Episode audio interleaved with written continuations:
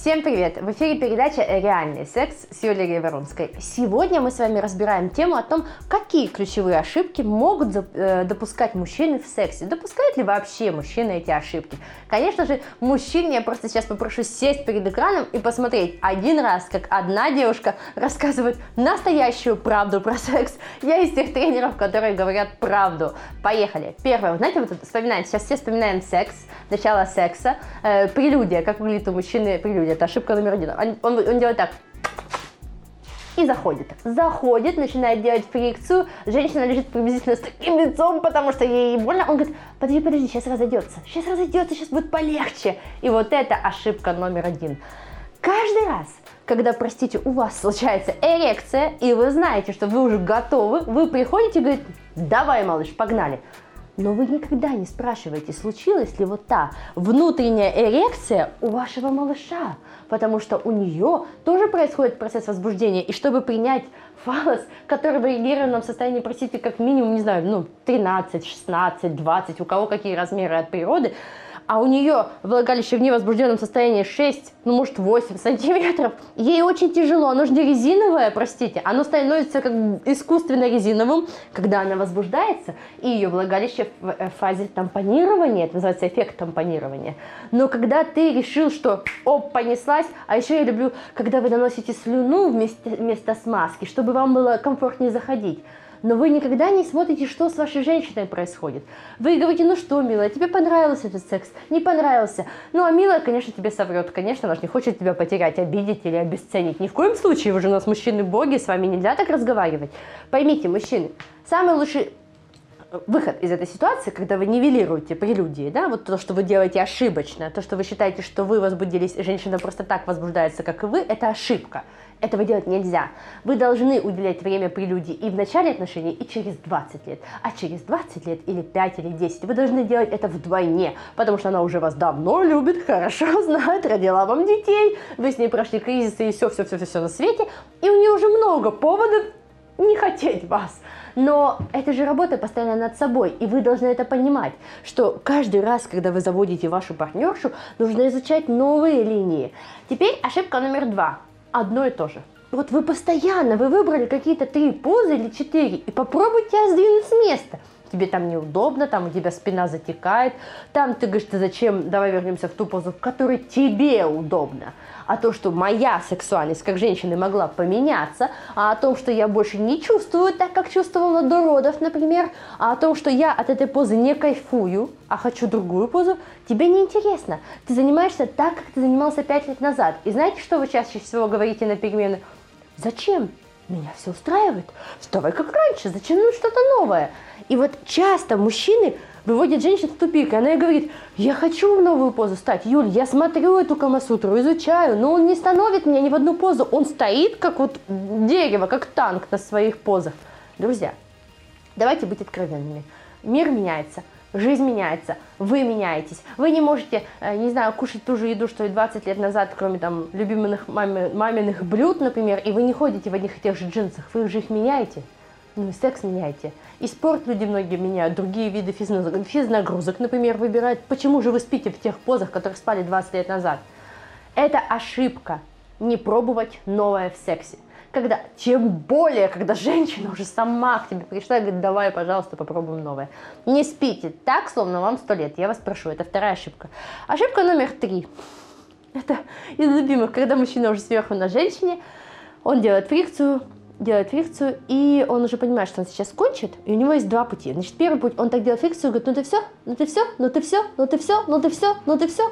И она не понимает, она все или нет, она вообще ничего не понимает, потому что ей тяжело сосредоточиться, а он еще что-то от нее хочет.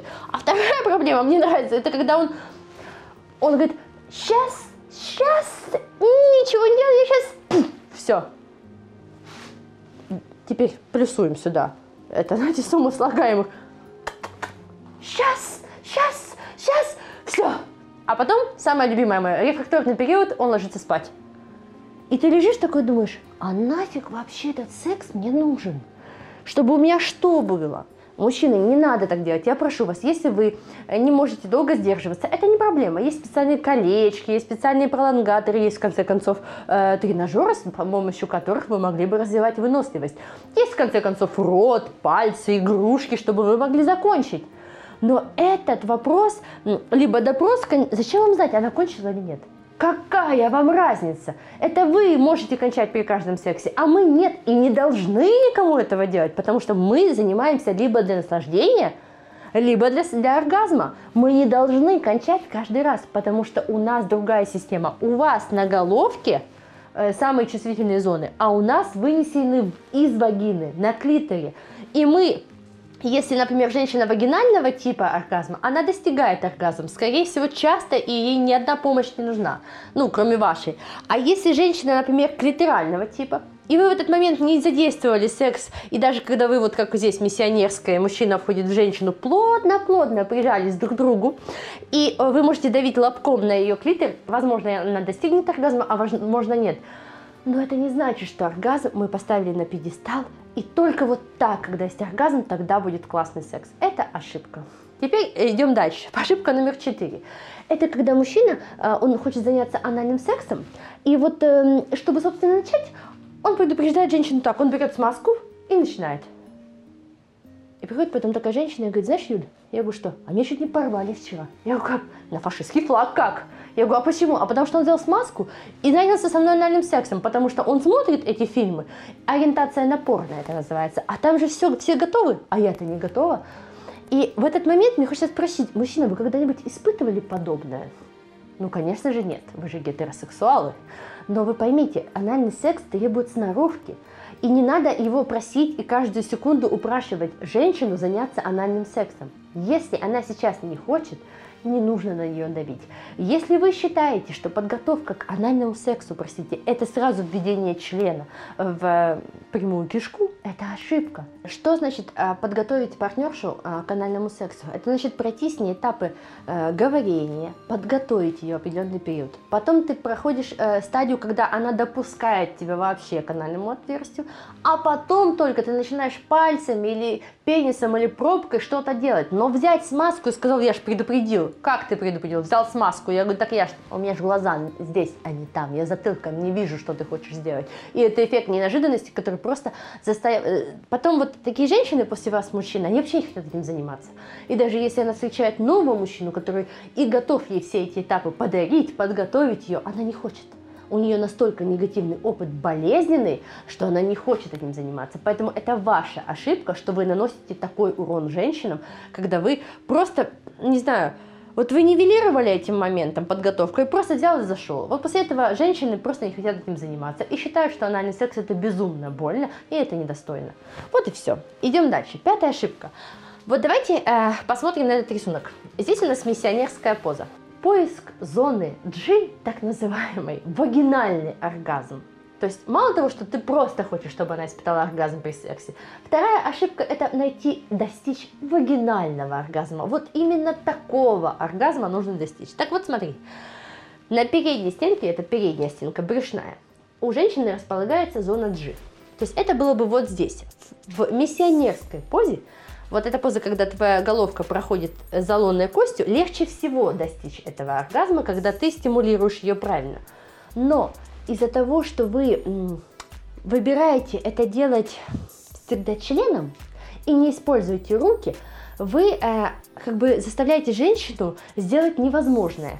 Ее клитор имеет определенное строение. То есть, грубо говоря, представим, что это клитор, у него есть тело. И когда тело подходит близко, вот так, влагалище, вот так близко, а, женщина такая может э, достичь оргазма через вагинальный секс. А если вот так, и здесь зазор – то ты, когда сюда входишь, контакта нет. Но ты ходишь, хочешь только, чтобы членом у нее был вагинальный оргазм. Попробуй вначале руками, пальцами промять, промять эту зону, найти эту зону G. Я не исключаю того, что в идеальной картине мира должна найти женщина, потом взять тебя, обучить тебя, и вы вдвоем начинаете стимулировать, налаживать эти скрытые резервы. Но нельзя говорить, что ты, слушай, ты получила клиторальный оргазм, ну какой-то он не такой. Давай достигнем лучше еще вагинального, потому что вот вагинальный, тогда вот достигнешь седьмого неба. Это, ну, это миф, ребята, это ошибка. Мы все разные. И у кого-то невозможно получить вагинальный оргазм вот такой высоты, а кто-то клиторальный получает вот до неба, а кто-то от клитора говорит, да, что-то так себе, Юля, такой себе оргазм. Так вот, ваша ошибка номер пять – это требовать от женщины вот такой и такой тип оргазма, чтобы она якобы была полноценной. Я бы еще назвала ошибку номер шесть. Это ошибка, когда женщина делает э, мужчине минет. И вы знаете, э, очень многие мужчины, они э, любят задавать ритм, я это называю. Он так берет голову, раз, и прижимает так конкретно, и насаживает. Так вот, э, в этом случае я рекомендую всем женщинам э, ставить руку на предохранитель. Вот так ставишь руку в основании члена, и никогда никто тебя никуда не опустит. Я понимаю, что это очень интимная тема, но тем не менее я слышу это каждый день. Это, я считаю, фанатичная ошибка. Если ты хочешь глубокое горло, скажи об этом. Я хочу. Она говорит, я не умею. На тебе деньги, иди на курсы. Не на, я тебя сейчас научу, потому что, извините, талантливыми любовниками не рождаются, ими становятся. И иногда ей хочется от женщины услышать, как пройти все эти барьеры. Но явно вот это вот опускание – это ошибка. Человек будет бояться и не захочет этого делать вообще. Ну, конечно же, Ошибка номер семь. Это не потому, что я так э, не люблю мужчин, это потому, что я пошла уже э, в азарт и хочу вспомнить все курьезные случаи, которые были. Это депиляция. Мужчины многие они не считают нужным делать стрижку. Я не говорю уже по одной, господи, вы же мужчины, вы все бруталы. Но какую-то стрижку можно сделать? Вы вообще понимаете, что вы видите постоянно женщин почти голых, как девочек? Я не исключаю, что среди нас и нашего населения Украины есть женщины, которые не делают этого, но больше... я на тех, которые делают и которые выглядят очень симпатично и молодо. А теперь я слышу, что есть мужчины, которые бруталы, знаете, которые бороду отращивают и там все отращивают.